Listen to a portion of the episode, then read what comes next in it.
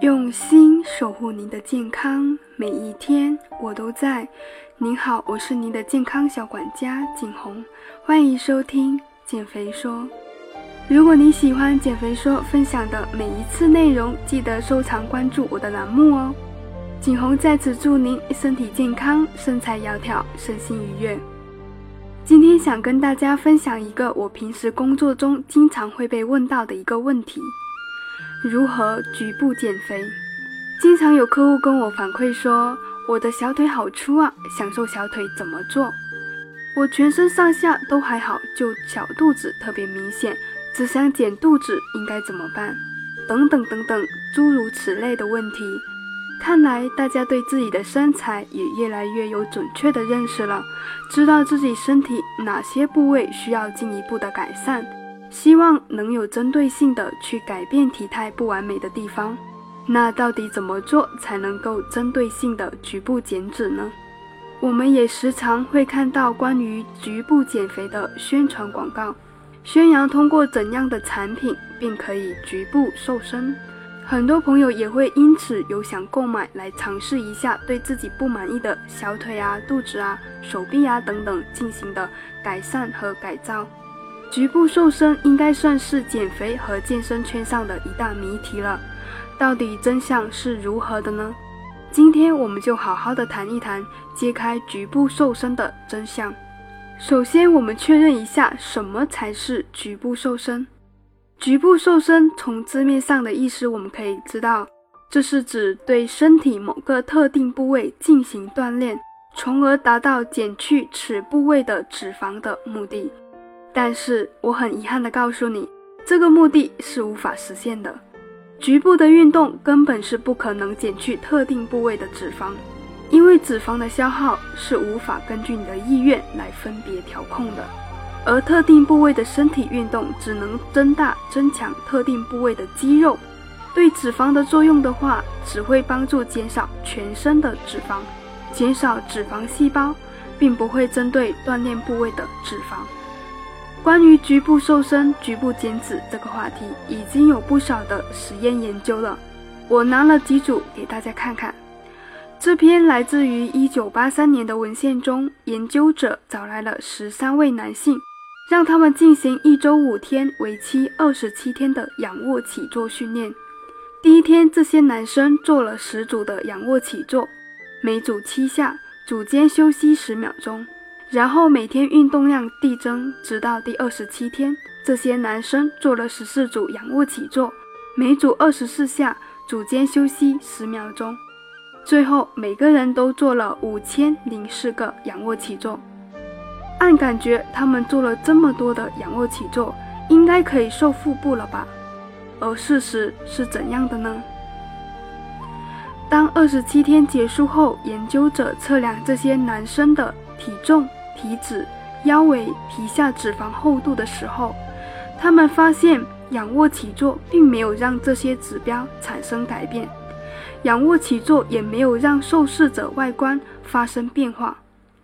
不过呢，当受试者的皮下脂肪被采样分析后，研究者发现二十七天的仰卧起坐让脂肪的细胞平均直径缩小了。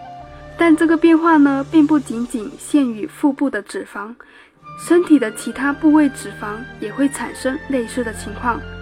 由此，从这个实验可以发现，五千多个仰卧起坐可以缩小脂肪细胞的直径，但无法缩小你的腰围。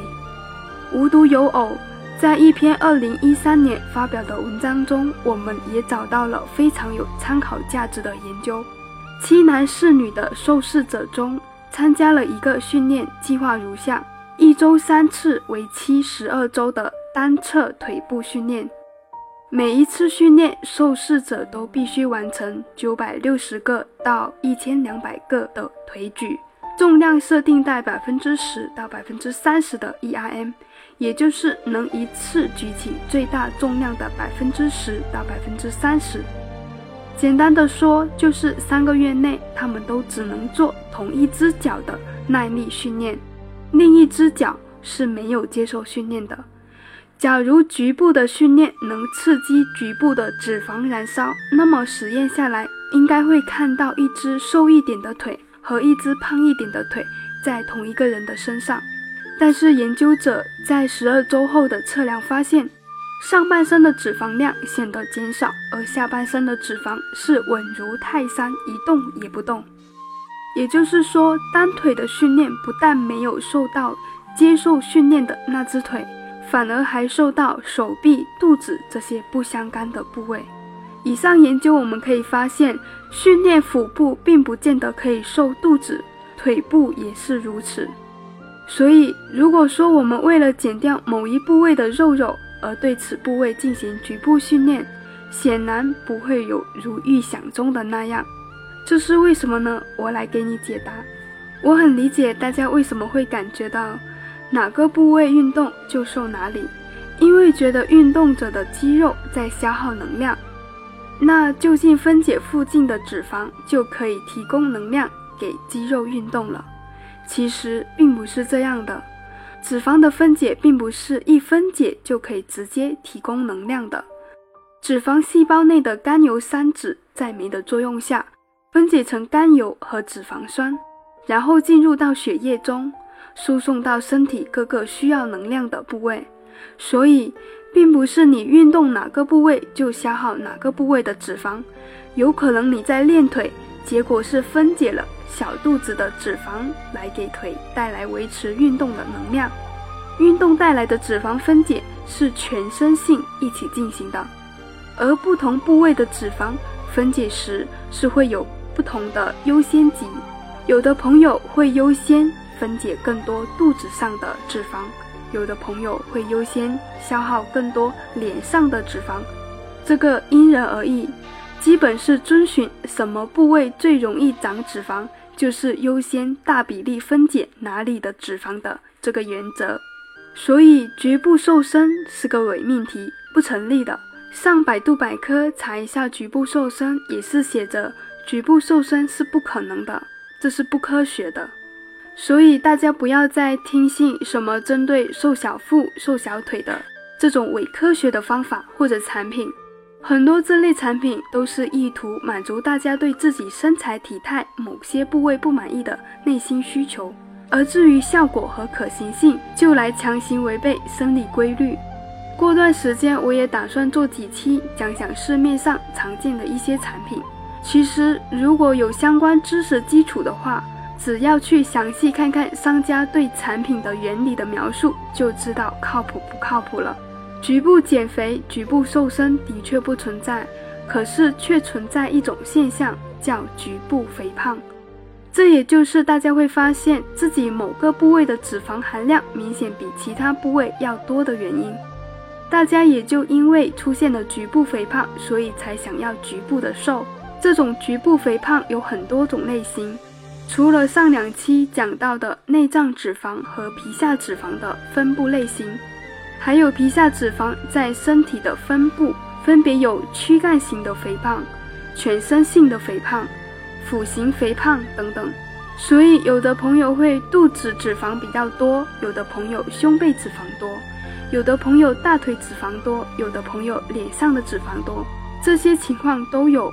而什么部位脂肪多，主要是由基因决定的，当然也跟激素内分泌有关。